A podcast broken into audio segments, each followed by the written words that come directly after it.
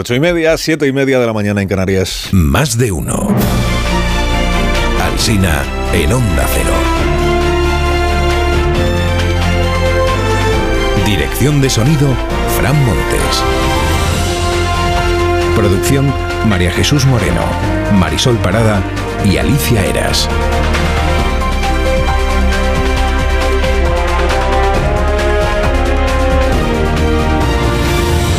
Aquí estamos desde las 6 y hasta las 12 y 20 contándoles cómo va pues, avanzando la mañana. Luego a las 12 y 20 pues ya sabe que hacemos programación local y regional para contarle lo que sucede más cerca de donde usted nos está escuchando.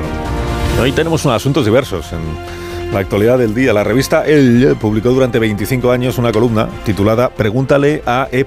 Jean. E. Jean, Elizabeth Jean Carroll, era como una Elena Francis moderna, eh, ácida y feminista, que respondía a las consultas que enviaban las y los lectores. En 2019 publicó un libro en el que contó que a mediados de los 90 Donald Trump le había asaltado sexualmente en el probador de unos grandes almacenes, que le había empujado contra la pared, le había bajado las medias y le había violado. held me with his shoulder and and he pulled down the tights. Él respondió en Twitter que esta mujer era una embustera y una estafa. I have no idea who this woman is. Que no sabe, no la conoce de nada, no sabe quién es. Bueno, ella le denunció a él por haberla difamado. Y más tarde añadió a esa denuncia lo de la agresión sexual. Ahora Donald Trump ha sido condenado a pagarle 5 millones de dólares, no por el asalto, sino por la difamación y la, eh, el abuso sexual. No la violación, porque el jurado ha entendido que esa última parte no está confirmada o comprobada. Pero la difamación sí. Y el abuso sexual también. Aunque como no era, ya les hemos explicado, un juicio penal sino civil, pues la condena es una eh, cantidad de indemnización. Los 5 millones. Bueno, pues en todas las crónicas hoy se menciona que lejos de arruinar las posibilidades electorales de Donald Trump, es altamente probable que él utilice esta condena para movilizar a sus votantes. Le han preguntado al ex vicepresidente de Trump, a Mike Pence, cómo cree él que esto afectará a la carrera electoral. I know it's a great fascination to members of the national media, but I just, I just don't think it's where the American people are focused. dice que él cree que este es un tema que fascina a los grandes medios de comunicación, pero que no afecta nada a los estadounidenses que van a votar en las primarias y en las elecciones. Mike Pence, que también, por cierto, aspira a ser candidato. En España, asunto común hoy en todos los diarios, el Tribunal Constitucional. Su sentencia más tardía, 13 años han pasado. La del aborto, ¿no? Como dice el español, el Tribunal Constitucional cierra un debate que ya estaba amortizado por los españoles hace tiempo. Enfoque general en los diarios, interrumpir el embarazo queda consagrado como un derecho y no solo como una opción despenalizada como hasta ahora. La libertad de la mujer es el valor superior. El derecho al aborto blindado es el título con el que abre hoy el diario del país. La Razón y ABC son los periódicos que más espacio conceden al criterio de los cuatro magistrados conservadores que discrepan de la mayoría. La Razón acusa al Constitucional de usurpar la voluntad popular en un editorial en el que dice, ni los magistrados son fuente de derecho, ni pueden alumbrar por su cuenta derechos que la Constitución no recoge. El ABC sostiene que el tribunal se ha excedido al erigirse en poder constituyente y añade otro reproche. Dice que tenían que haberse abstenido cuatro magistrados que en 2010 tenían un cargo y aplaudieron la ley. Conde Pumpido, el ministro Campo, que entonces era secretario de Estado, Espejel y Montalbán, que estaban de vocales en el Consejo del Poder Judicial. La adivinanza del día la propone Pablo Echenique, que dijo ayer al referirse al aval del ICO como una idea de Ana Botín. blanco y con asas. Blanco y con asas. ¿Qué es blanco y con asas? Que no es blanco y en botella o verde y con asas. Blanco y, y con asas, que es un bolso, un barreño, un orinal, quizá. La pregunta de la mañana. Titula La Vanguardia hoy. Los socios del PSOE se enojan en plena campaña. Rara vez se lee el verbo enojar en los titulares de los periódicos, pero es bonito, ¿eh? porque es como un enfado suavecito, enojar. Sobre la vivienda prometida en terrenos de defensa, explica la vanguardia hoy que el 90% requerirá de permisos adicionales, o sea, que se han prometido 20.000 viviendas, pero que solo está asegurado que se puedan construir 2.000 porque todas las demás dependen de recalificaciones de terrenos y cosas así. Peridis hoy dibuja a Pedro Sánchez convertido en un piso con piernas. Y Feijó está comentando, este Pedro no sabe cómo llamar la atención. Y dice Yolanda, sí que sabe, sí, sí que sabe. José María Carrascal opina en ABC hoy que Yolanda ha descubierto demasiado tarde que Sánchez la ha usado como caballo de Troya en Podemos. El Mundo destaca esta mañana que todos los ministros están ya haciendo campaña electoral, incluso los que no tienen carné del Partido Socialista. Dice el Mundo, hasta Escribá está haciendo mítines, hasta Escribá. Claro, a ver quién dice ahora que no va a un mítin. Teodoro León Grosso y tira de las orejas en ABC a Núñez Fijo. Dice, no es razonable que se refugien declaraciones grises mientras cuaja el ayusismo o el juanmismo, que va por Juanma Moreno. Dice Teodoro, además del antisanchismo, habría que atisbar ya el albertismo, era porismos. Sobre el Interrail, escribe Sergio del Molino en El País, sobre el Interrail español. Quien quiera emociones desesperantes puede hacer un par de etapas en el FEBE, porque en algunos tramos podrá apearse y caminar junto al tren sin temor a perderlo de vista. Que los trenes en España son mejores, hay más que que en Italia y que en Francia, pero llegan a mucho menos sitios. Villarejo vuelve hoy al Congreso a perorar en la comisión de la Kitchen. El Grupo Socialista la sacó del frigorífico para contraprogramar el caso del Tito Berni. Ya, ¿y? Ya, y pues que hoy estará Villarejo contando lo que le parezca bien sobre la investigación a la familia Puyol, a la manera de Villarejo, en esa manera coleguil y un poco macarrónica, ¿no? Y mientras en un juzgado de Madrid, Sandro Rosell estará contando al juez que el comisario fabricó pruebas falsas para colarlas en un, en un juzgado como trabajo policial y para sostener una causa por blanqueo de capitales contra Sandro Rosell, que lo mantuvo luego dos años en prisión preventiva. Y al final ya sabe usted que fue absuelto.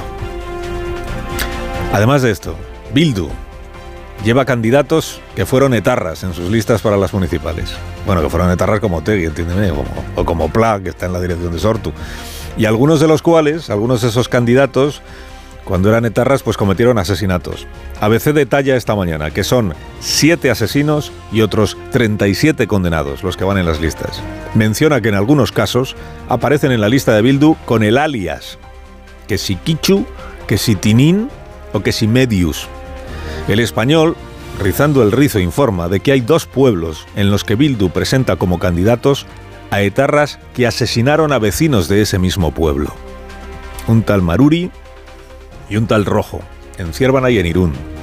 Los dos, por supuesto, fueron homenajeados cuando cumplieron condena y salieron de prisión en los onguietorris estos que tanto gustan a la parroquia Batasuna.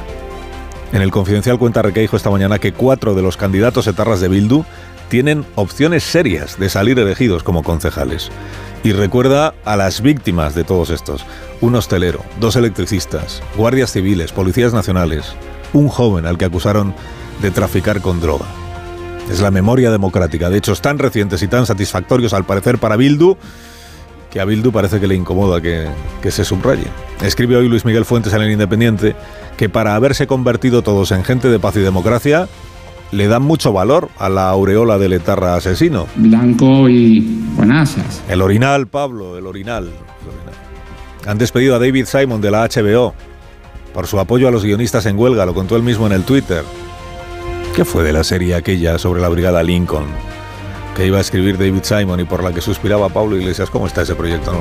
El City empató en el Bernabéu. Hay títulos al respecto hoy. Dicen, los periódicos dicen, la vuelta será tremenda.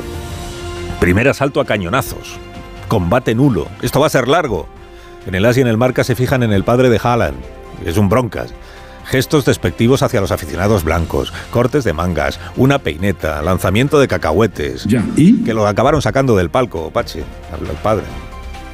Dicen que la cultura nunca abre periódicos, pero mire, la excepción está en Segovia. El adelantado hoy, asunto de primera página, su principal, la historia.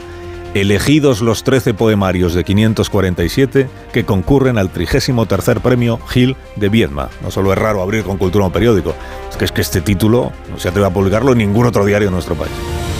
Y termino con los escolares que nos estáis escuchando. Eh, os va a interesar esta página de la vanguardia, aunque vosotros no seáis muy de leer periódicos.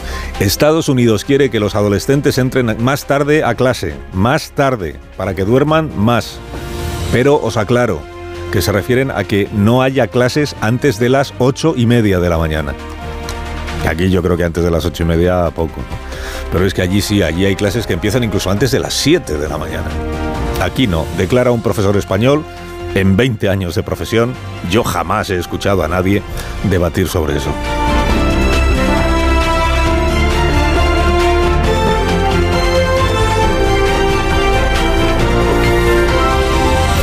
Carlos Alsina en Onda Cero, somos más de uno.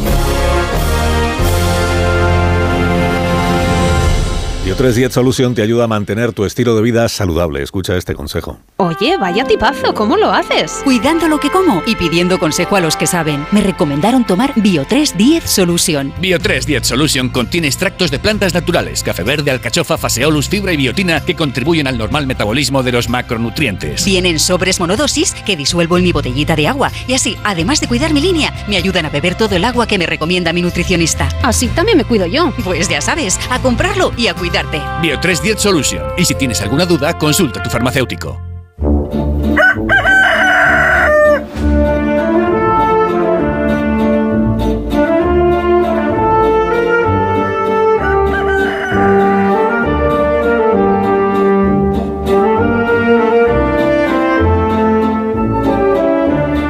Está el gallo La Torre, como cada mañana a esta misma hora. Rafa, buenos días. Buenos días, Carlos Alsina. La homologación express que se ha hecho de Bildu para convertirlo en socio prioritario se topa el 28M con algo, con un hecho incómodo, digamos, que acabas de mencionar. No existe otro partido que lleve en sus listas a siete asesinos condenados. Es una anomalía total, un hecho único, un exotismo electoral, algo que convierte a Bildu en un partido único, sin duda, y algo con lo que deben lidiar quienes se han empeñado en convencer a todo el mundo de que Bildu es un partido más. Es más, uno que nada tiene que ver con el legado de ETA. Bueno, por de pronto ETA sería al menos sus juventudes, porque además de los siete con delitos de sangre, recoge otros 37 condenados por sus vínculos con la banda terrorista. Esto lo ha tenido que averiguar COVITE, el Comité de Víctimas del Terrorismo, quizás porque nadie más haya decidido ocuparse de ello. Y no era tarea demasiado complicada, porque de hecho algunos de los candidatos concurren en las listas con el alias que utilizaban en la banda terrorista, que será porque porque su historial es un reclamo electoral. También debió ofrecer alguna pista el que su líder sigue siendo una celebridad como Arnaldo Tegui, el más longevo líder de cuantos lideran un partido en España. El más longevo. Ha estado bien Inés Arrimadas ayer en el Congreso cuando se decía que si hubiera un partido que presenta a siete violadores en sus listas lo llamarían el Partido de los Violadores y que por tanto no entendía la timidez en otorgarle a Bildu su verdadera condición, blanco y con asas, que diría Echenique. Concluye la torre, concluye. Pues concluyó que, desde luego que no es la primera vez que alguien concurre con su alias de ETA en una lista electoral, pero como sí es la primera vez que lo hace un partido que es socio prioritario del gobierno, eso compete destacarlo. Te deseamos que tengas un buen día. Eh, la Torre, gracias por madrugar con nosotros. Es mi trabajo.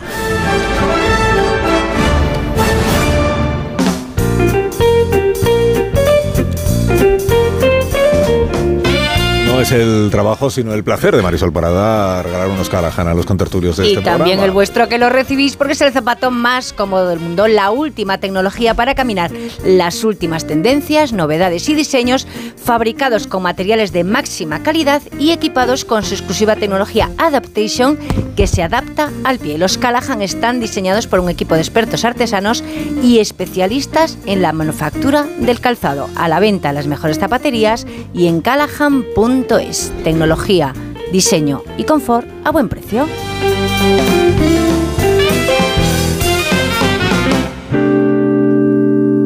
En la tertulia de esta mañana nos acompañan Carmen Morodo. Buenos días, Carmen. Muy buenos días. Eh, buenos días, Pilar Velasco. ¿Cómo estás? Buenos días, Alsina. Eh, Javier Caraballo, buenos días. Muy buenos días. Muy buenos días. Eh, Marta García Ayer, buenos días. Buenos días. Y Amón Rubén, buenos días también. ¿Qué tal, Carlos? A ver, que siempre me pasa lo mismo. Siempre que decimos esto de que pues esto blanco y con asas no se dice, ¿no? Y luego resulta que hay sitios de España donde se dice precisamente así, blanco y con asas en lugar de verde y con asas. ¿Es vuestro caso? Blanco y con asas. Yo no verde y con asas. Verde y con asas. Pues yo blanco y con asas. Blanco y con por, asas. Por, por A ver, llevarle la ver- contraria a blanco y en botella. ¿no? Vale, pues No, blanco pero y claro, con es que blanco y-. Blanco y en botella, que es la leche. Yo he ¿no? traído un bolso que es blanco y con pero y, Verde y con asas, que es una regadera. verde en botella sería aceite. No, verde y botella, el pipermín. Pero verde y en botella no lo ha dicho nadie. No, no, frappé. que, que, que podría, que se presten a de confusión. No, pero esto es, normal. Yo siempre Absenta, verde y en botella, absenta. ¿Cómo que es normal? Un presidente del Parlamento andaluz Absenta. que decía algo eh, que siempre me resulta muy divertido, pues también se equivocaba en un nuestro refrán decía blanco sobre negro. Y entonces yo decía que, no, que esto es más En mucho el más iPad se puede, ¿no? El libro electrónico del iPad te dejan Sí. ponerlo blanco en sobre negro. en las hemerotecas es todo blanco sobre negro. Y es incomodísimo el recurrir a las hemerotecas, ¿eh? Las hemerotecas del siglo XX, Al microfilmado. Sí. Microfilmado. Eres de No os mareabais filminas. muchísimo viendo imágenes microfilmadas en los archivos de los periódicos. Claro, sois de otra generación. Es que yo he conocido la cultura, linotipia. cultura. Es que, no, Pilar, he conocido la linotipia. Sí, no, sí, no, está ahí. Y el porque- Telex, ¿no? Y el Sí, te ríes porque eres una el, y el. Menos mal que es pequeñita. porque es más joven que tú. Bueno, pues eso, blanco y con asas, que igual en algún lugar de, en algún lugar de España se dice así, y en ese caso, pues yo naturalmente inmediatamente rectificaría. Pero ya a mí no me suena que se diga así. Pablo, em, Pablo y En con, algún Pablo lugar de y, Pablo y con asas, blanco y con asas. Pablo y con asas. Y, y qué más? Que resulta que hay lugares en los que los alumnos sí entran a estudiar a las 8 de la mañana, me dicen aquí algunas madres. ¿eh? Pero vosotros en el Madres. instituto no empezabais a las 8. No. No que yo recuerde. Sí, eh. ahora sí, a las A las ocho. nueve, ¿no? Pilar no vale que, eh, Que, que no es hizo en exacto, que sí entraba a las 8, pero Cincinnati, Ohio. Pero aquí yo creo que entraba a las 8 y media. Diría que 8 y Yo media. antes de las ocho y media no creo, no recuerdo haber entrado a nin- a ningún sitio. A esta hora, Yo quiero decir. creo que sí. yo no A lo entré, mejor me lo yo no entré, pero ahora sí. Bueno, ahora pero sí es, verdad que dicen ahora los sí, profesores, dicen algunos profesores, he leído hoy en Estados Unidos, dice, vale, nos parece muy bien, pero que, que el alumno duerma más no depende de a qué hora empiezan las clases, em, depende de a qué hora se acuesta. Sí, claro. Eso, Eso también vale para nosotros. sí. Claro. No, pero vamos, Las retrasar empiezan a la- las la- 7, sino que se han acostado a las 1000 y entonces no les ha cundido la noche, claro. Si se retrasa la hora de entrada de los alumnos, tendrían que retrasar la hora de entrada de muchos padres que llevan a los niños al colegio. Y esto además hay que hacerlo compatible con otro debate que hay en, España, no sé si en Estados Unidos, de adelantar la hora de salida por el calor. Eso es. Con lo cual, si tú retrasas la entrada para que los niños duerman más y adelantas la salida para que los niños no pasen calor, Pues nos matas pues a no los hay padres. colegio. Yo retrasaría el inicio de los programas de radio, honestamente. ¿No?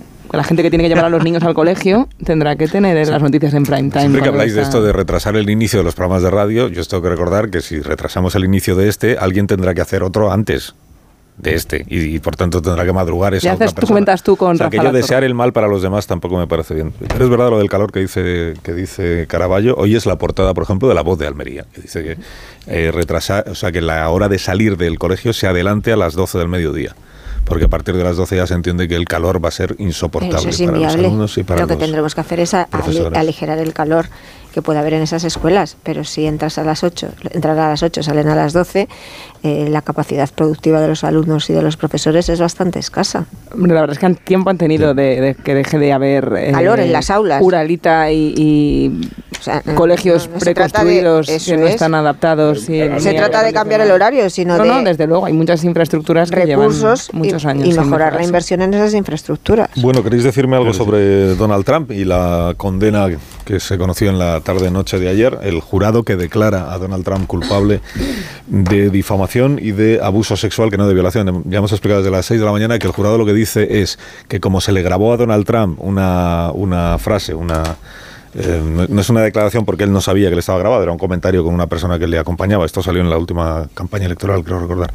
Una frase en la que el propio Donald Trump, año 2000... 16, 15, 16. 15, que- vamos, a escuchar. Donald Trump eh, esa- se le graba diciendo que cuando eres famoso te puedes permitir el lujo de meter mano a una señora y no pasa nada.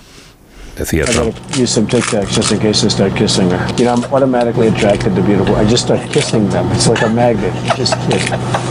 I don't even wait. And when you're a star, they let Hacía la broma de que él se tomaba un caramelo para luego poder besar a las mujeres aunque ellas no quisieran. ¿Quién se ríe de Entonces, el jurado lo que dice es esta frase que pronuncia Trump, aunque él no supiera que se le estaba grabando, pero como la pronuncia Trump, esta es la manera de admitir que en efecto es muy creíble lo que está con lo que está denunciando eh, una parte de lo que está denunciando esta escritora, que es que en un probador de unos grandes almacenes, después de bromear con ella, que si vamos a la sección de lencería, que si te pruebas un body, que si no sé qué, pues la, la arrinconó, eh, la empujó contra la pared y el jurado dice, declaramos como probable, por tanto, como que haga- le condenamos por el abuso sexual, que sería lo de haberle metido mano, por decirlo así, y no consideramos probado lo de la violación, que ya, eh, por, por supuesto, insisten que también se produjo y que forma parte de su...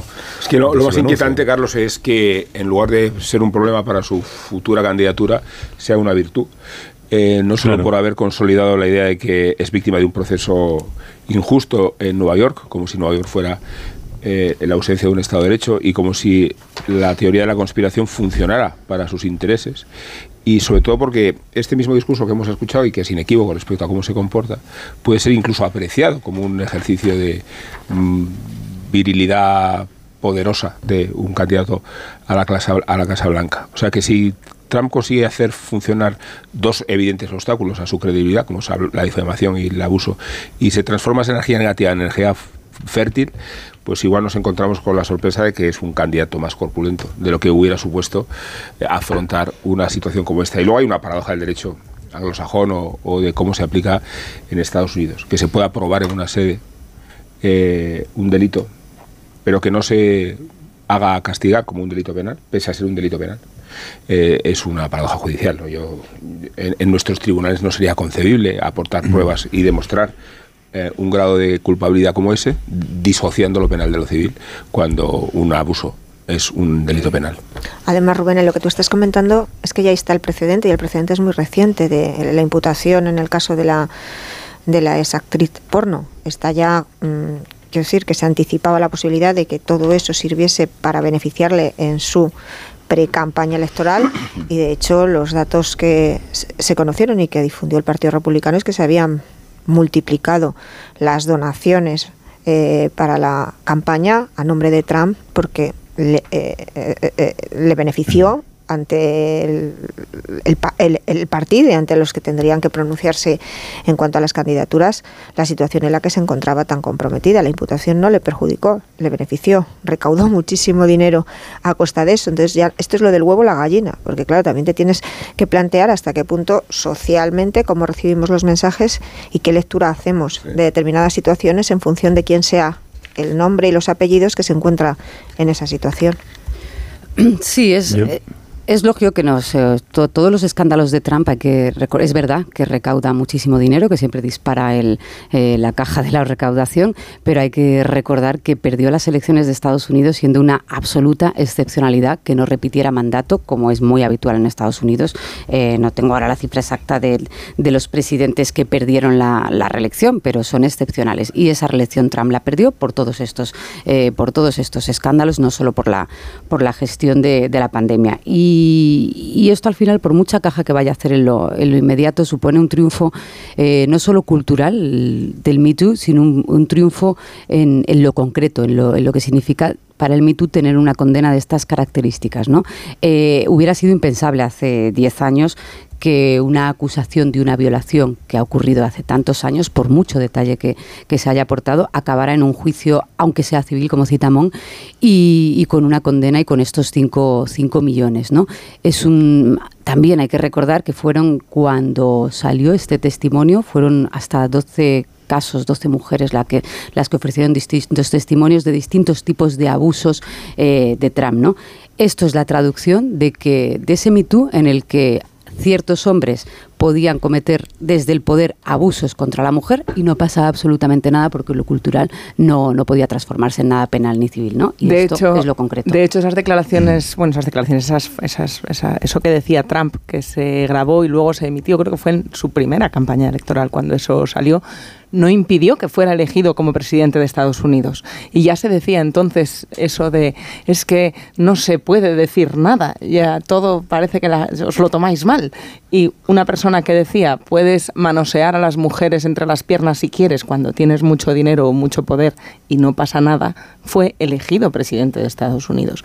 Y la ira que eso produjo en muchas mujeres fue lo que eh, instigó las movilizaciones del Me Too y la denuncia a Harvey Weinstein fue a raíz de esas movilizaciones que vinieron de un Me Too que surgió en parte por la indignación que suponía que una persona como Donald Trump tan abiertamente misógino hubiera sido elegido presidente de Estados Unidos con una sensación total de impunidad que, como dice Pilar, con esta sentencia se viene abajo, pero se viene abajo de una Se manera viene muy abajo, pero agridulce. poco, ¿no? Pero poco, ¿no? Bueno, de- En- jurídicamente sí, pero con esa, con esa situación paradójica. respecto al impacto, ¿no? Sí, por eso digo, con Claro, esa claro. situación paradójica de que no solo aquella misoginia le eligió una vez presidente de Estados Unidos y ahora, tras una condena, puede volver a ser elegido presidente Eso de es. Estados Unidos. Yo en o sea, que cualquier otro avanzamos por una parte, pero tampoco tanto. En cualquier otro caso me alegraría de la noticia, pero en este me alegraría por, por la mujer que ha sido acosada y por las muchas que han sido acosadas en el pasado o en la actualidad por, por babosos como este.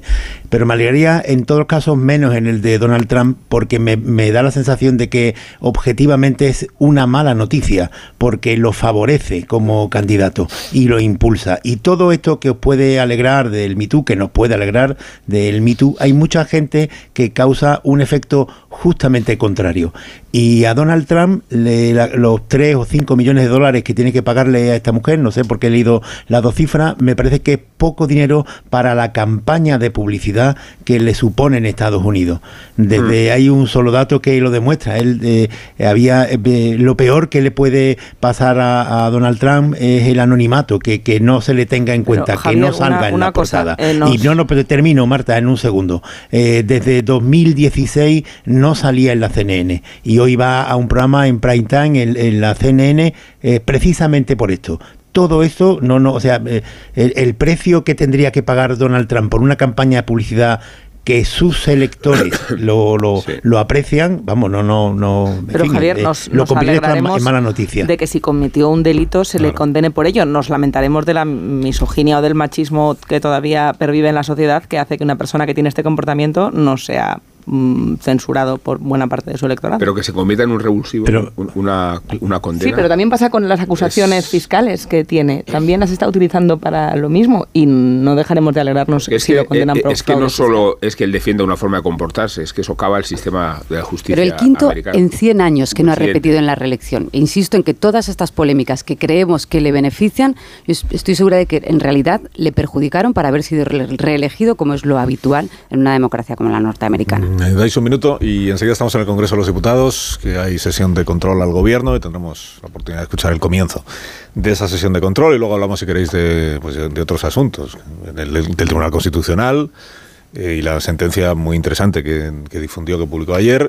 podemos hablar de Bildu y de las candidaturas. Bildu es un tema en el que Javier Caraballo y Rubén Amón pues tienen ya una larga tradición de sí, por eso, discrepancia, ¿no? Por ejemplo, es un buen tema para el debate. Le dije a María Jesús, eh, nuestra productora, que citara hoy a Caraballo. Me preguntó, ¿quién quieres que venga? Porque esto lo hace María Jesús. Caraballo te aloba y luego te tenemos que aguantar. tú, eres el que decide qué tertulianos vienen cada mañana al programa. Así Empieza la fiesta en Madrid y me cita como, como, para recibirme a Portagallola. Este es el día, este es el día de recordarle a Caraballo.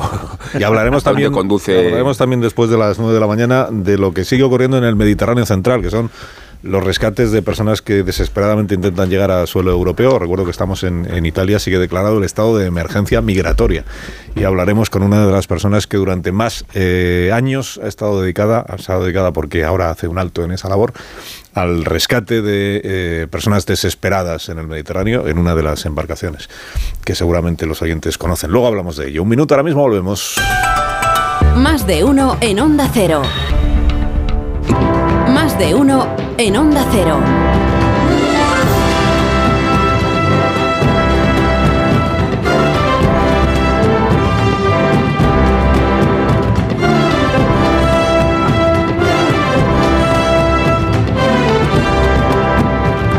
Congreso de los Diputados, a esta hora comienza la sesión de control al Gobierno y del Gobierno a la oposición Parlamentario Popular en el Congreso. Está dando la palabra ya a Marichel Bateta, la portavoz del Grupo Parlamentario Gracias, Popular, Cuca Vamos a escuchar Señor Sánchez, desde el Falcon, los problemas de los españoles se ven muy lejos y muy pequeñitos. Pero si usted pudiera pasear por la España real, se daría cuenta que son grandes y que son muy cercanos. Vería que con usted la seguridad social y la mitad de la administración está colapsada, cuando no en huelga como la Administración de Justicia o los inspectores de trabajo vería que conseguir una cita en el Ministerio de Justicia tiene una lista de espera de en torno a 67 días. En la Seguridad Social, 55. En el Ministerio del Interior no baja de 42 días. ¿Es esta la eficacia de la que presume su Gobierno? ¿Piensa hacer algo para arreglarlo? ¿Considera que su Gobierno sabe resolver los problemas que tienen los españoles?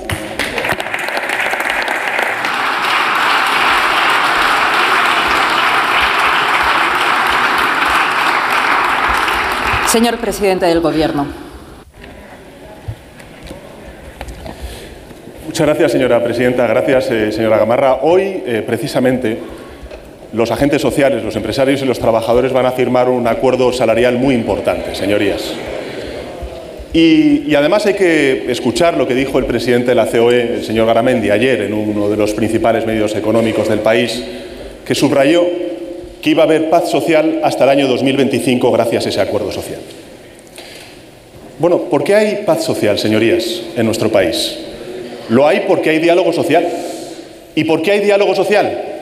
Porque este Congreso, a propuesta del Gobierno, aprobó una reforma laboral que recuperó el diálogo social que ustedes desmantelaron con su contrarreforma laboral. Madre mía, el triple salto mortal con tirabuzón que acaba de hacer el presidente Sánchez Por eso, para atribuirse el mérito del acuerdo entre patronal y sindicatos. respondiendo a su pregunta, en efecto, este acuerdo salarial, junto con los 45.000 millones de euros que estamos poniendo desde el inicio de la guerra para proteger a la clase media y trabajadora de nuestro país, más los fondos europeos, están dando un marco de estabilidad y de garantía para que España siga creciendo y creando empleo como lo está haciendo.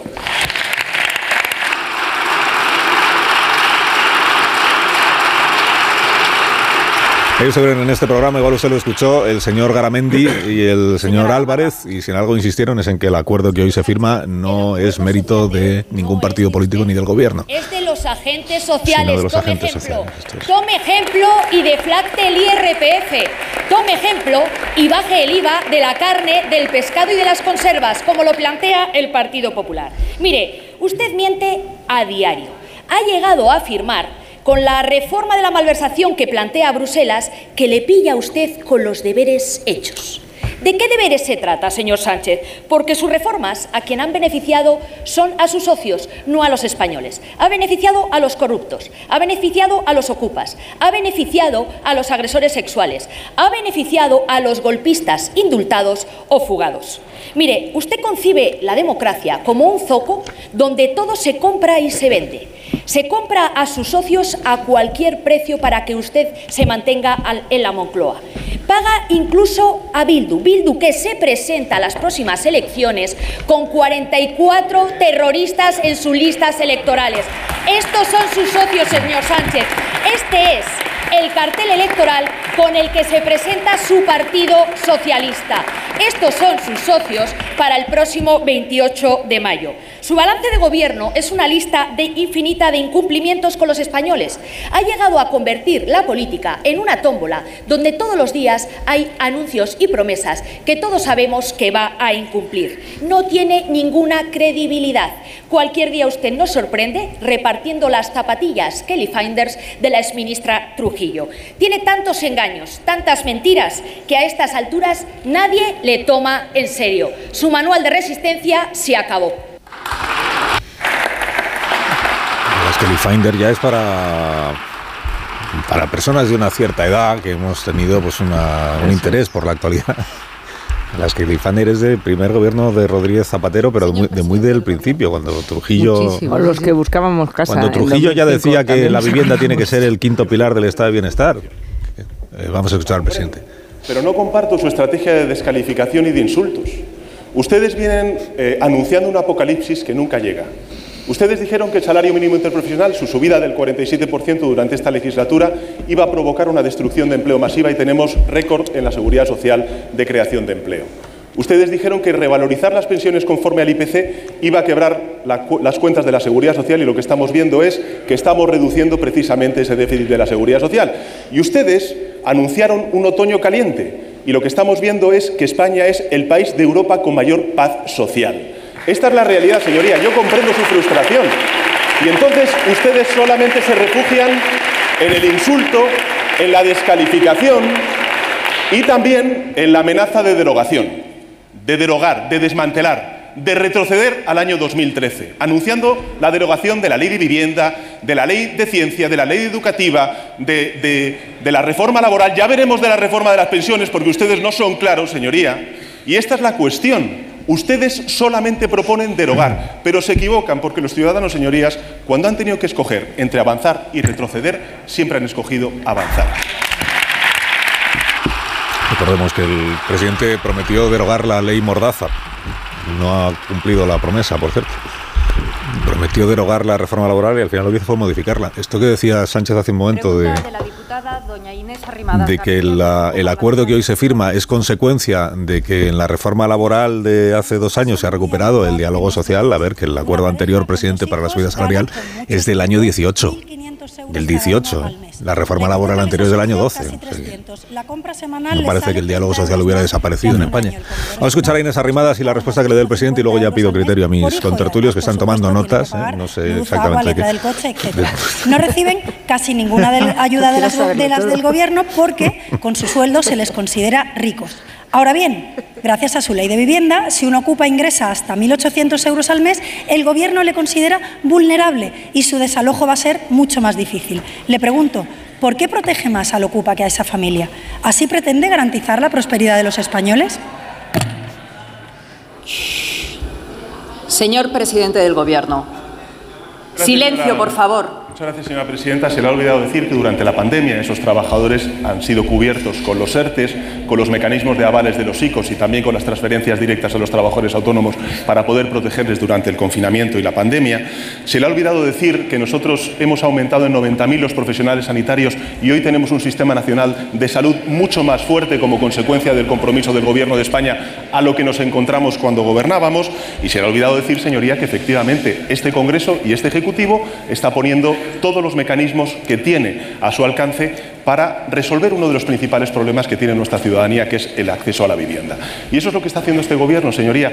Yo entiendo también la frustración que tiene su grupo, porque ustedes anuncian también un apocalipsis que nunca llega, pero este país, señoría, está avanzando y lo está haciendo con justicia social y con las reformas que necesita precisamente para resolver los problemas de la clase media trabajadora de nuestro país.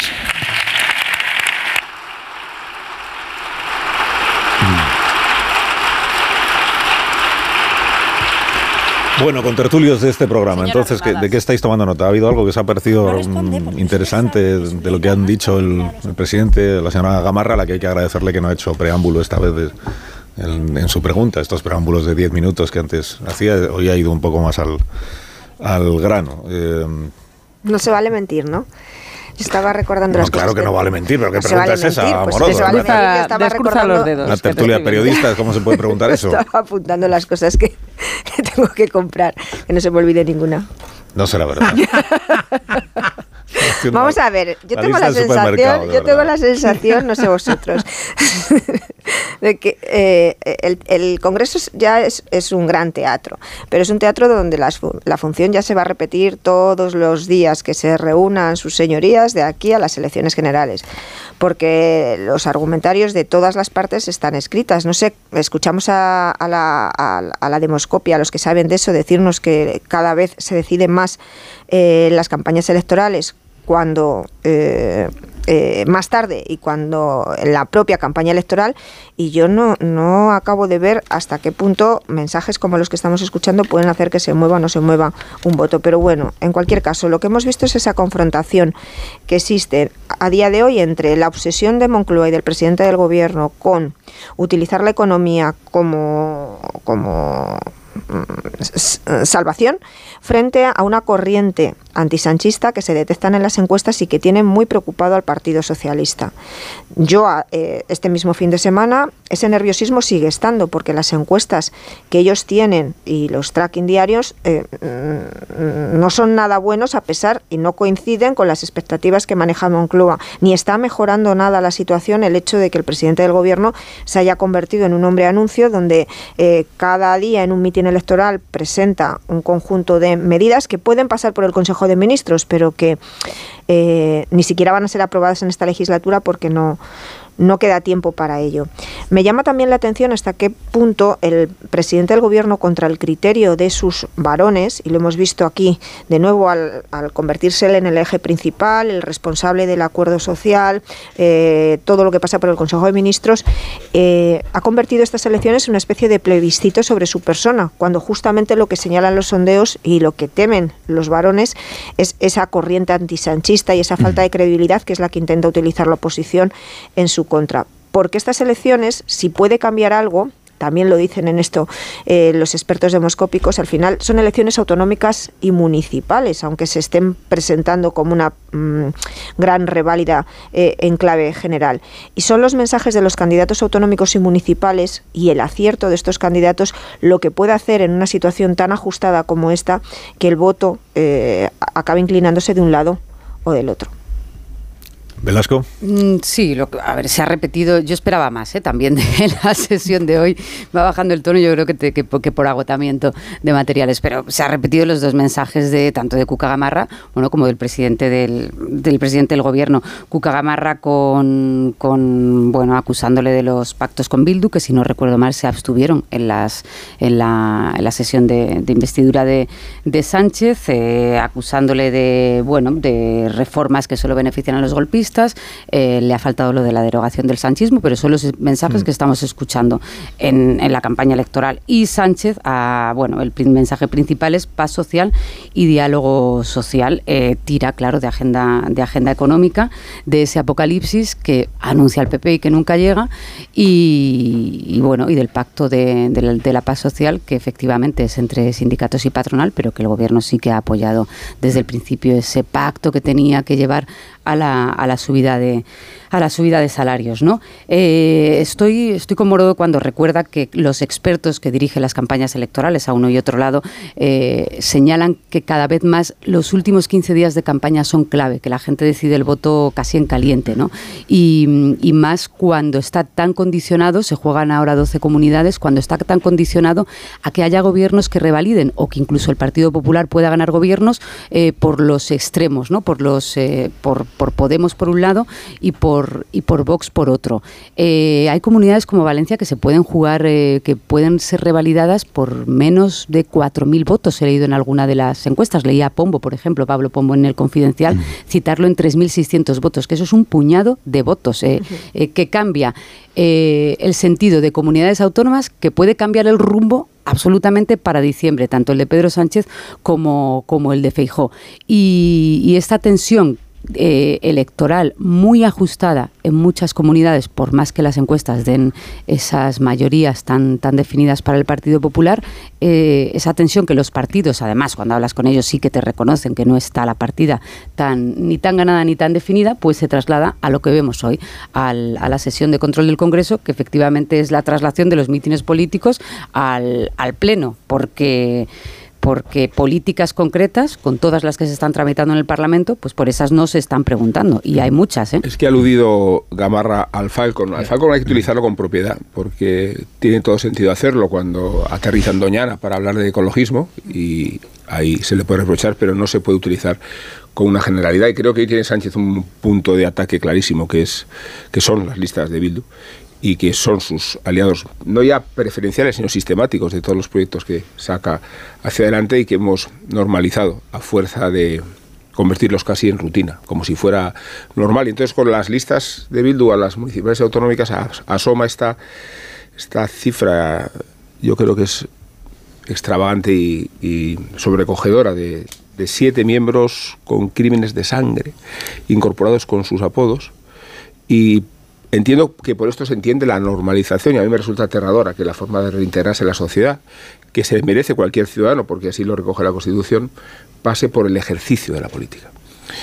Eh, eh, creo que un eh, terrorista se puede reciclar, se puede reinsertar en la sociedad, pero no desempeñando una función política que viene a demostrar que lo sucedido y lo hecho en realidad no era un delito, sino el antecedente necesario para desde otra posición, esta bella política y aseada, seguir defendiendo lo que se defendió con las armas. Y de esta forma incurrir en la distorsión de un relato de la memoria, que es a mí lo que me, realmente me preocupa y me indigna. ¿no? que un terrorista pueda, con su apodo, ser un cargo de responsabilidad pública en el mismo lugar donde ha contribuido o ha, ejecutado a un vecino. Mm. Esto es inaceptable. Y esta es la dimensión del pacto. Cuando Bildu se significa en cuestiones más prosaicas, tendemos a pensar que no tiene relevancia. Pero como quiera que es un pacto estructural, después viene esta indulgencia hacia allí donde Bildu hace mucho daño, fundamentalmente la reconstrucción de la memoria. Y ahí es donde este gobierno tendría que ser taxativo y beligerante. No digo ya el Partido Socialista de Euskadi, que tantas víctimas lleva consigo. Y por eso creo que, este pacto con Bildu es una vergüenza. Eh, eh, no por apoyar la reforma de la vivienda, sino porque en, el caladero de toda esa ah, realidad política lo que se trata es de subestimar y condescender con lo que es inaceptable, que es una reconstrucción partidista de la memoria, de forma que el terrorismo fuera un instrumento necesario, al fin y al cabo, traumático sí, pero necesario para reivindicar las cosas desde perspectivas mucho más aseadas. Caballo. A ver, es que eh, quería hablar de, lo que significa la sesión de control, pero eh, eh, muy brevemente. es que Rubén, no, Rubén, es que tú siempre llevas esto al mismo punto y, no se sostiene. tú, porque tú él dice que, que es como si el pacto de Pedro Sánchez con Bildu cuando hablan de la ley de vivienda incluye que Bildu pueda llevar a, en sus listas a etarras que ya han cumplido su condena. Y, y en fin, esto no es así. Eh, porque no, sí, es así, porque es que, acuérdate las, el, las, enmiendas de Bildu a, la, a, la, memoria, pero que, a la reconstrucción de la memoria. En ningún momento el Partido la Socialista ha pactado con Bildu que pueda llevar en sus listas a etarras que han sido condenados. No. si no necesita pactarlo, si puede llevarlo. Tú lo, lo planteas así, sí, pero, pero que nada de esto es nuevo. Pero claro es que, puede llevarlos. En, el año, no, pero vamos a ver, es que en el año. Lo que pasa es que llevarlos da, da la medida de lo que sigue siendo Bildu. Este es el tema. Vamos a ver, pero por supuesto, pero por supuesto, pero que no es nuevo. Es que en el año 2000, claro que no es eh, nuevo, estando en la cárcel Josu Ternera, fue elegido diputado del Parlamento Vasco y además lo nombraron presidente de la Comisión pero de que no era socio orgánico del, de la mayoría gubernamental, a que no era socio orgánico. Antes de la ley de partidos, en todo caso, antes de la ley de partidos. Vale, pero eso ya ocurrió. Y a mí en todo antes caso de la ley de partidos, por eso se hizo una ley de partidos para que Batasuna no pudiera seguir aprovechando de su presencia en Pero ocurrió o no ocurrió. Sí, ocurrió, claro, O sea, que estas cosas ocurren. Y lo preocupante desde mi punto de vista es que haya decenas de miles de vascos que voten a esta gentuza, que les dé exactamente igual. Sobre y les da igual ahora cuando ya han cumplido su condena y les daba igual cuando mataban a la gente de un tiro en la nuca. Y esa es la anormalidad, la anomalía principal que hay. ¿Por qué decenas de miles de vascos les da igual que haya Te voy a decir, porque los jóvenes, por ejemplo, los nuevos votantes, por ejemplo, Javier, los nuevos votantes, por ejemplo, asisten a una reconstrucción de la memoria que pasa por eh, olvidar y obviar lo más significativo de lo que fue el terrorismo etarra. Y desde esa lectura. ¿Qué me estás contando de memoria? Si era cuando. No, pero te estoy diciendo que tú puedes. ¿Desde cuándo oye, vienen que, votando que, Javier, Bildu? Que eh, Bildu puede estar en las instituciones. Yo no digo que no. A mí me avergüenza que cargos que han ejercido el terrorismo puedan ser ediles de los municipios donde han asesinado. Porque hay caminos de reinserción en la sociedad y ese, ese me parece inaceptable. Y me parece inaceptable porque eh, lo que contribuye esa, esa, reinserción es a edulcorar y a reconstruir la memoria como no fue. Y, en esa reconstrucción idílica de la memoria, considerando a ETA el antecedente necesario de la reivindicación política que se puede hacer ahora, pues involucra a mucho joven votante que observa Bildu como un partido progre de izquierdas, cuando es la caverna con la boina. Sí, Rubén, lo que no tiene el votante de izquierdas vasco, Pausa. joven o no joven, es a quién, a quién vota.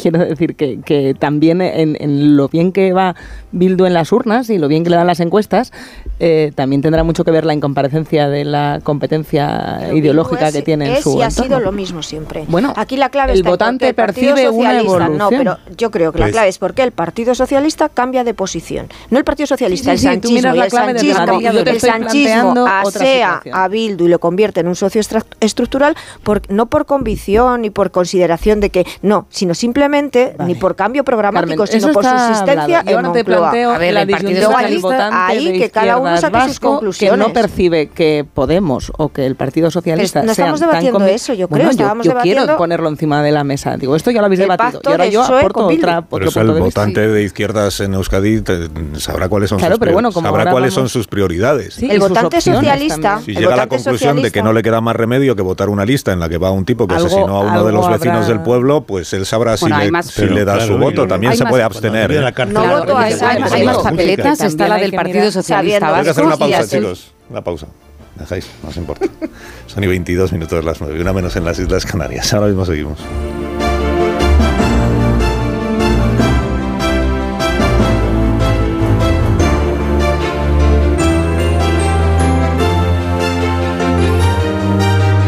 Más de uno. Onda Cero.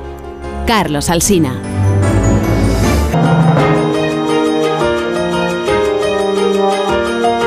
De uno. Onda Cero. Carlos Alsina.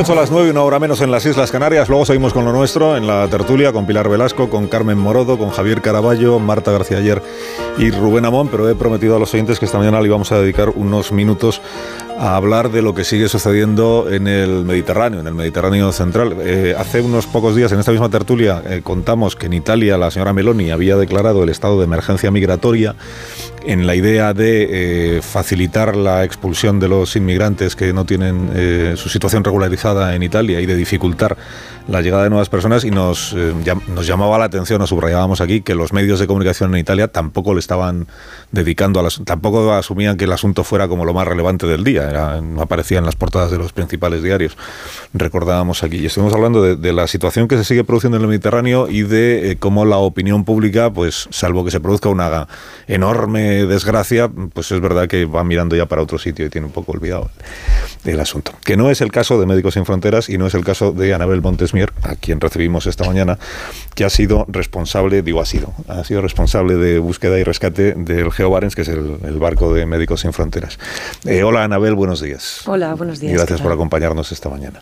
Y antes estuviste con, con la ONG Open Arms y en total son casi ocho años. Siete años y medio, casi ocho. Siete años y medio dedicada a esta, a esta labor. Eh, bueno, te has despedido de tus compañeros del Geo Barents. Eh, luego me cuentas por qué, pero antes cuéntame cómo ha sido, cómo, cómo fue la despedida, qué, qué te decían, qué te dijeron, qué les decías tú bueno, la verdad que a nivel personal evidentemente fue una despedida muy emotiva porque fue dar un cierre a un capítulo de mi vida. No sé si era punto y aparte, punto y final, pero muchas emociones y sobre todo eh, muy contenta en el sentido de que Ah, como este no es un trabajo que se tiene que personalizar, hay un grupo de profesionales que sigue haciendo el mismo trabajo y lo va a seguir haciendo y ver que siga habiendo gente que se interesa y que realmente ocupa el tiempo de su vida en poder ayudar a otras personas, en este caso como es el Mediterráneo Central, es algo que a mí personalmente me pone muy feliz. ¿Por qué has decidido el, punto y aparte o, lo que acabe siendo? Pero ¿Por qué has ¿Por qué necesitas tomarte un tiempo? Que entiendo que es un poco en lo que estás. Tomarte un tiempo y dejar un poco esta labor después de siete años y medio. ¿Qué, ha, sucedido? O si es que hay algún elemento que haya sucedido que te ha llevado a tomar esta decisión o son una sucesión de cosas? Bueno, digamos que es un, cúmulo de circunstancias. Al final, eh, el hecho de la cantidad del tiempo son esos siete años y medio, pero son de una intensidad absoluta. Eh, no, no es un trabajo en el que trabajas tus horas y luego te vas a tu casa. Estás siempre pendiente. Ah, también han sido ha coincidido que, que, de forma, eh, bueno, sí, por coincidencia, he estado involucrada también en ciertas eh, situaciones muy complicadas y el peso, de, el peso de los rescates, el peso de las vivencias, estas, bueno, estos hechos en los que al final eh, me ha tocado vivir y también, ¿por qué no decirlo? El peso del odio en las redes, al final, eh, si bien en un momento me pasó factura a nivel mental, eh, el año pasado, de hecho, estuve con, bueno, estuve en terapia eh, debido a todo esto.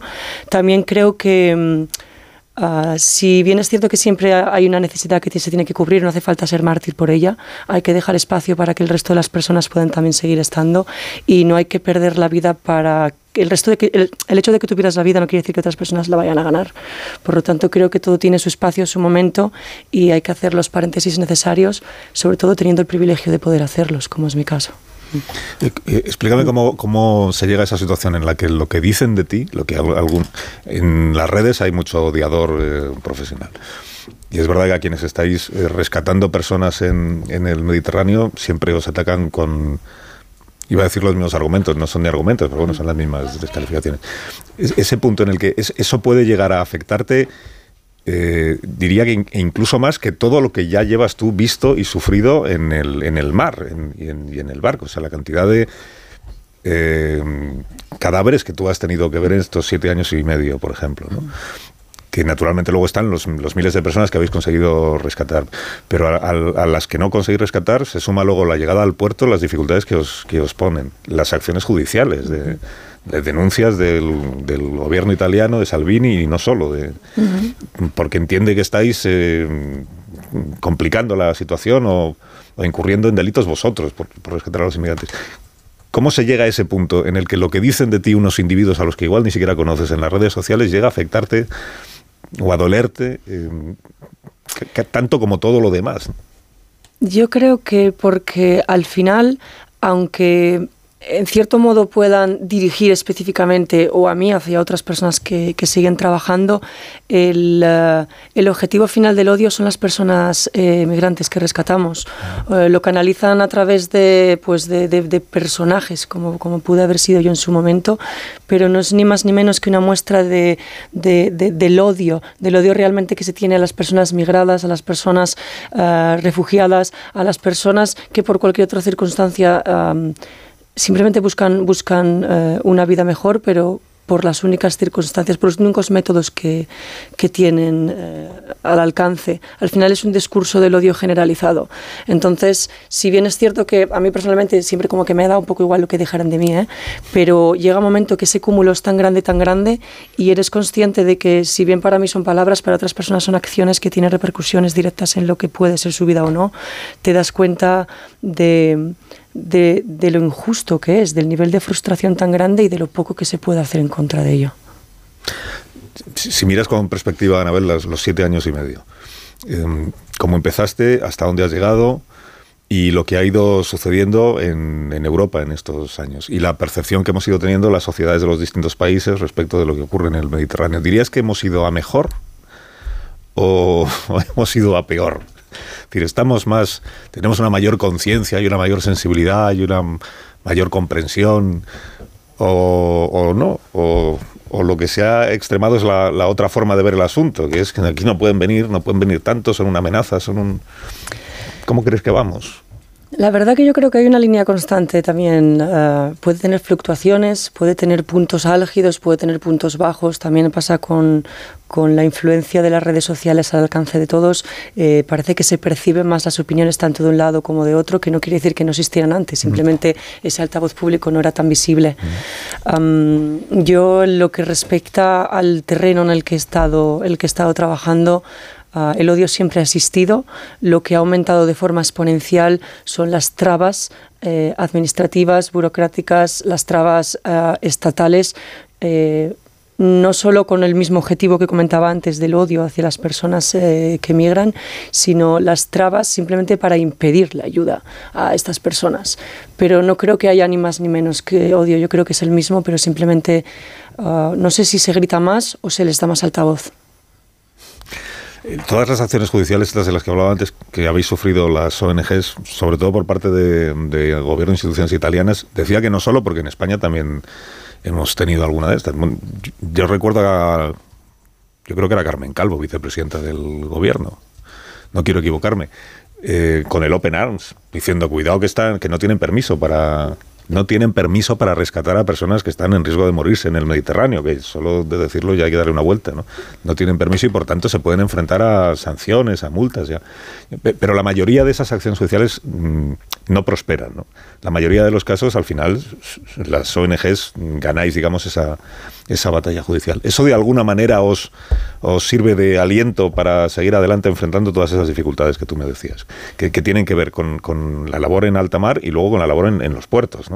Las, los miles de motivos que llegan a encontrar algunos gobiernos para que unos desembarquen y otros no, y este barco sí, este no, y unos pocos de este sí y otros no.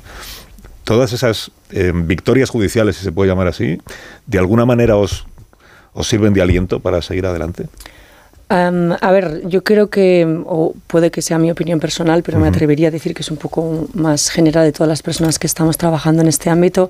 Al final, el aliento que nos hace seguir trabajando es simplemente el trabajo en sí mismo, simplemente el respeto a los derechos humanos, el, ah, la intención de eh, combatir cualquier injusticia y sobre todo si son de estas características.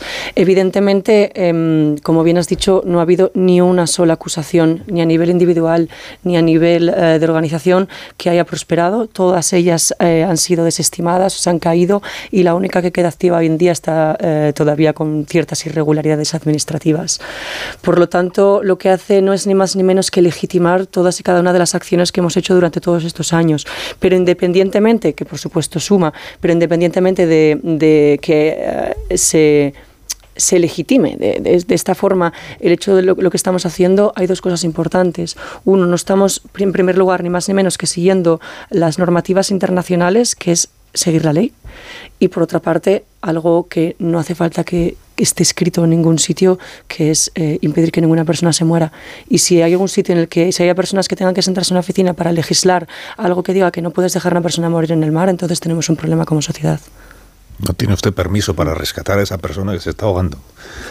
Bueno, habéis, pasado por situaciones mm, muy complejas. Bueno, las, los guardacostas eh, libios disparan contra los barcos de las ONG. Tú has pasado por esas situaciones también. ¿Cuál, cuál es el, te iba a preguntar por el peor momento que recuerdas de estos siete, pero te lo voy a cambiar. ¿Cuál es el mejor momento? el mejor, el que más te ha eh, llenado, el que más te ha satisfecho, el que tienes aquí en la cabeza, en el corazón y vas a plasmar en un libro pronto? Pues la verdad que hay muchos, ¿eh? hay muchos más eh, recuerdos bonitos de los que, o, más que recuerdos, instantes bonitos dentro de todo ese drama, ¿eh? mm. porque no hay que olvidar que es una situación dramática. siempre, siempre, parece que siempre recuerdo uno, el mismo, pero es porque lo tengo muy grabado. Hace unos cuantos años, después de una operación de rescate, estaba una mamá con, con su hijo y nos estaban preguntando eh, por qué no estaba su marido. Su marido había salido en otro, en otro barco y nosotros no, no lo habíamos rescatado. Em, obviamente no le podíamos decir nada porque no teníamos información más allá de que no estaba a bordo. Al día siguiente, una embarcación militar irlandesa que había hecho un rescate nos hizo el, nos traspasó a todas las personas que ellos habían rescatado para llevarlos a puerto y cuando nos traspasaron las personas estaba el papá. Y tengo grabado ese recuerdo de la, la mujer y el niño corriendo y dándose un abrazo allí en medio que fue como no había ni una de, ni una de las personas que estábamos allí, no pudimos evitar eh, llorar de, de, felicidad pura, la verdad. Mm.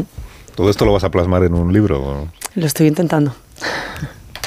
Eh, cuando esté el libro, eh, animamos desde aquí a a los editores a que se interesen. Cuando esté el libro vuelves al programa y hablamos de lo que ¿Alguno, ¿Alguno, de mis contertulias y contertulios quiere plantear una pregunta, Anabel? Sí, me estaba emocionando yo al escucharte hmm. contar ese reencuentro, o sea que no, no imagino cómo será vivirlo. Pero yo sí te quiero preguntar por lo peor que has vivido, porque entiendo que ese, esos momentos bonitos son los que dan energía para poder sobrellevar todo lo demás, pero, pero te estás jugando la vida por salvarla de otras personas. ¿Qué, qué es, qué es lo más duro que has tenido que hacer? A ver, yo creo que en este tipo de preguntas eh, la respuesta más fácil es cuando encuentras gente que ha perdido la vida, cuando tienes que sacar los cuerpos, tienes que llevarlos a tierra, pero para mí realmente lo más difícil es cuando las personas que has rescatado, bueno, por no mencionar que no sean familiares de las personas que han perdido la vida, por supuesto, mm. pero cuando con toda la normalidad del mundo, que es como debería ser, te cuentan, ah, te cuentan sus historias, te cuentan lo que quieren hacer, te cuentan sus sueños, lo que realmente les, podría, les, les gustaría poder conseguir una vez lleguen a tierra, y tú eres totalmente consciente de que en una gran mayoría no va a poder ser así que debido a, las, a, cómo está montado el sistema, a cómo este, este sistema fallido de acogida no, no funciona, hace que realmente sepas que, que, no puedes decir totalmente, pero probablemente no. Entonces estás en esa tesitura en la que te hacen preguntas y tienes que contestar sin quitarles toda la esperanza para no echarles abajo, pero tampoco les puedes mentir. Y me parece que eso es muchísimo más duro, el que tú eres consciente de una realidad que ellos todavía no. Que Europa no es lo que ellos creen que es, ¿no? Totalmente. Wow. Eh, Caraballo, Morodo, Velasco. Yo, bueno, yo, quería preguntarle, pero eh, por si ella tiene alguna información que, desconozco, porque me sorprendió mucho una información hace un año y algo, no he vuelto a ver nada, que, que solo 8 de los 629 inmigrantes del acuario tenían papeles y no sé cuánto, eh, en qué limbo se han quedado eh, esas personas, porque claro, estamos hablando de hace casi cinco años y que se rescatara aquel barco de la manera que fue y que sigan sin papeles algunos o muchos de ellos. No sé si hay alguna información al respecto. Bueno, la verdad que de este caso específico incluso todavía menos porque era se fue realizado por otra otra organización. Pero más allá de eso sí que es cierto que hay ah, hay bueno hay muchos números, pero hay una falta de información eh, muy general eh, respecto a dónde se dirigen las personas, qué pasa con ellas. Eh, sí que, por ejemplo, es verdad que en este caso, además, aunque fue rescatado en el Mediterráneo Central, fue desembarcado eh, aquí en España, por lo tanto, todavía es otro totalmente diferente al que nosotros estamos acostumbradas trabajando eh, cerca de Italia. ¿no? Em, hay diferentes asociaciones, diferentes grupos, diferentes grupos oficiales que se dedican a realmente dar esta asistencia a los grupos que tienen más vulnerabilidad todavía del hecho de haber sido rescatados en el mar, que ya es un montón. Pero sí que es verdad que hay un limbo ahí en el que mm, se pierde el hilo, se pierde eh, el, recorrido que hacen muchas personas, a dónde llegan, qué pasa con ellas o en qué momento se quedan tiradas por el camino, además sin tener ningún tipo de oportunidad. Así que es verdad que no, no puedo dar una respuesta específica a esta pregunta porque no tengo la información, pero en términos generales sí que, sí que falta mucha información. A nivel administrativo es muy complicado seguir el hilo dónde van todas, todas las personas que, se desembarcan. Eso, hilando con lo que tú contabas antes, eh, será una parte de lo que os preguntan cuando han, sido rescatados, están en el barco, van, vais camino de, tierra, en la confianza de poder desembarcarlos y preguntarán estas cosas, ¿no? Ahora ya lo tenemos hecho, ahora ya va, a ser fácil, nos vamos a poder quedar en Europa, vamos a poder tener un trabajo. Y lo que igual hay que contarles es, es esta parte de la realidad que es de momento llegamos, de momento hay que desembarcar y luego ya y luego ya, se verá. Y luego ya se verá. Eh, Pilar. Sí, hablabas, eh, Anabel, del discurso del odio y cómo tiene, mm. como veis, repercusiones concretas de ese discurso del odio, de ese triángulo de la xenofobia, desde el gobierno de, Meloni, que, eh, que cala ¿no? en los ciudadanos, imagino, e impacta directamente en, la vida y en, de los migrantes. ¿En qué lo has notado y, en, y si habéis visto ese aumento del discurso del odio desde el cambio de, de políticas en Italia, desde Salvini a Meloni? A ver, la verdad que mm, ah, está muchísimo más legitimado a nivel público, pero tampoco es que haya habido un cambio tan grande de Salvini a Meloni, porque ya venía precisamente, esa puerta ya, ya estaba abierta de antes. Igual se empezó a abrir y ahora está, ha dado un portazo de golpe, por decirlo de alguna manera pero no ha supuesto ni más ni menos que seguir un camino que ya venía iniciado de, mucho antes de Salvini.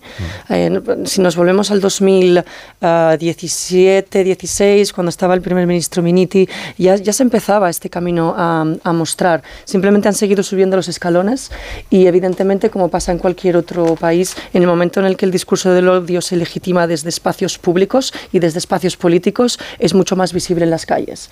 Es mucho más visible tanto el nivel de violencia que también está aumentando en Italia eh, contra las personas migrantes. De hecho, ya ha habido eh, varias muertes. Eh, no es ni más ni menos que la muestra de, todo este discurso. Morodo. ¿Qué piensas de la afirmación que nos hacemos a nosotros mismos y que se nos hace también institucionalmente para tranquilizar nuestras conciencias aquí en, en, Occidente, en nuestra cómoda vida? De, de, que es que no se trata de que vengan, no hay que ayudarles a venir, sino que lo que se tiene que hacer es reforzar la ayuda allí en cooperación y donde tienen que quedarse es allí. Ese es el discurso más oficial que utilizan además todos los gobiernos. Bueno, a ver, eso también es cierto que forma parte de un discurso que tiene dos vertientes y una, bueno, la, gran vertiente colonialista de la cual somos em, em, hijos, hijas, nietos, nietas y todo lo que pueda ser, ¿no? Evidentemente que em, si hablamos de unas magnitudes políticas muy grandes y de unas generalidades eh, a nivel eh, global que desde luego no se pueden eh, terminar de hablar en una frase. Pero evidentemente, mucho más allá de las razones, mucho más allá del porqué, mucho más allá de las soluciones, que ni mucho menos soy una persona que tengo que dar la solución. Yo ni soy política ni estoy metida más allá que salvar personas en el mar, ¿no? Pero más allá de este proceso que sí que tiene que ser hecho, porque desde luego que mirar para otro lado y hacer que no pasa no está solucionando, sino que hace que todavía sea eh, más grave, lo que no se puede permitir es que la gente ponga en peligro su vida en el mar porque no tiene otras formas de huir de forma segura. Ese es el problema principal o esa es la situación más eh, primaria. Primero que nadie pierda la vida, que se asegure que no pase, que se utilicen otras vías para que realmente puedan hacerlo de forma humana y luego vayamos más allá. Entonces, que las personas que les correspondan vayan a por qué esto está pasando, por qué esto se está permitiendo y a qué se debe que esto tenga lugar. Ana Belmonte, muchas gracias por la visita y por este rato de conversación. Después de, tantos años trabajando duramente en el mar, estar aquí te resultará del, más eh, anómalo, inusual. Estarás como, como en un sitio extraño, ¿no? Me pone más nerviosa esto que el barco. Eh, que vaya muy bien, hagas lo que hagas y, nos irás contando. Cuando está el libro, pues lo comentamos también. Gracias, Anabel, por la visita Médicos en Fronteras. 13 eh, minutos para las 10 de la mañana, una hora menos en Canarias. Ahora mismo continuamos.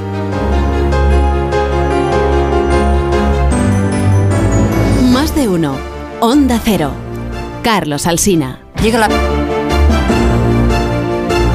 En medio minuto Ignacio Rodríguez Burgos nos va a contar cómo está la actualidad económica de esta mañana. Buenos días, Ignacio. Muy buenos días. Pues mira, en la primera hora de negociación de los mercados financieros europeos van ganando terreno los números rojos. Al principio había signos mixtos, pero poco a poco el colorado se va imponiendo. También, por ejemplo, en Frankfurt, a pesar de que la inflación alemana ha mejorado dos décimas al 7,2%, la bolsa española eh, cae ahora mismo, aunque sea una minúscula décima, pero pendientes los inversores occidentales del dato de inflación de Estados Unidos que impondrá o no una tregua más o menos amplia en la subida de los tipos de interés. En el IBE se dispara Fluidra y también destaca Solaria, la compañía de energía fotovoltaica. Y es que la energía solar es protagonista, pues está haciendo su agosto en primavera, con tanto sol. Más del 23% de la producción energética española proviene ya de los paneles solares. Eh, supera a la generación eléctrica de las centrales nucleares. Y seguimos pendientes aquí también de la inflación, la conoceremos al detalle el viernes, pero ya nos dicen la gente que sabe del mundo de la alimentación que los precios de los alimentos van a seguir subiendo, aunque mm, con más moderación que en el pasado, pero subiendo. Y el Banco de España, muy atentos hoy al Banco de España porque presenta su informe anual.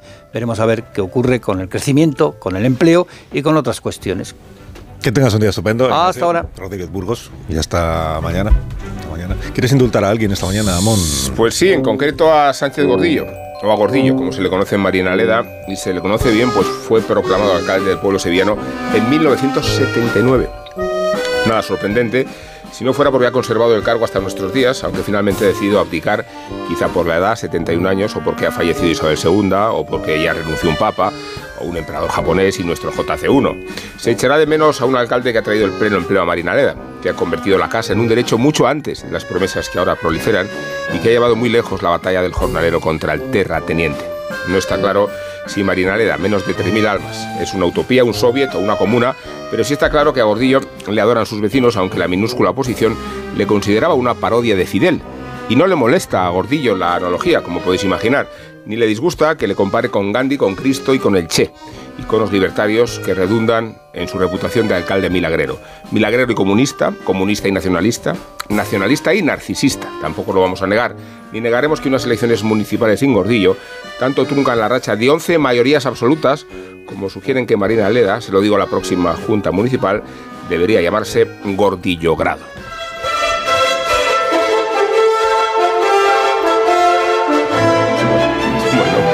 Bueno, que que sé que, os quedasteis con ganas de seguir con el debate de lo de Bildu, pero lo vamos a dejar para mañana. Si queréis volver. Problema. Mañana si queréis volver. Pero mañana voy a vetar a Caraballo. Javier, en la publi se alabó Rubén, ¿eh? que lo sepas. Mañana voy a vetar a Caraballo. Voy a vetar a Caraballo. No, no, no, se te ha olvidado Ansu Fati. No, se te ha olvidado Ansu Fati, porque es que el alcalde de Marinaleda fue el que financió la llegada a Marinaleda de toda la familia de Ansu Fati, el del Barcelona. Y bueno, no paran de agradecérselo. Me, abrazo contigo, Caraballo, después de De Guinea, de Guinea. Venían. Y se lo pagó todo. No vuelves a y, y, no tenía, y no tenía nada que ver con Bildu. para que no nos confundamos, no mezclemos los temas. Rubén, eh, en los debates conmigo en Bildu tú firma el empate del principio. Pero bueno, que soberbia. Firma el empate, firma el empate. Marisol para dar unos del autobús, sobre todo para Caraballo. para que abandonen el estudio con el zapato más cómodo del mundo, que tiene lo último en tecnología para caminar, las últimas tendencias, novedades y diseños fabricados con materiales de máxima calidad y equipados con su exclusiva tecnología Adaptation que se adapta al pie. Los Callahan están diseñados por un equipo de expertos artesanos y especialistas en la manufactura del calzado, a la venta en las mejores zapaterías y en callahan.es. Tecnología, diseño y confort a buen precio. Adiós Pilar Velasco, adiós Morodo. Adiós, que buen día. buen día. Adiós Javier. Muy buenos días. Adiós Marta, adiós Rubén. Adiós, Hasta adiós. mañana. Pasa mañana es viernes ya.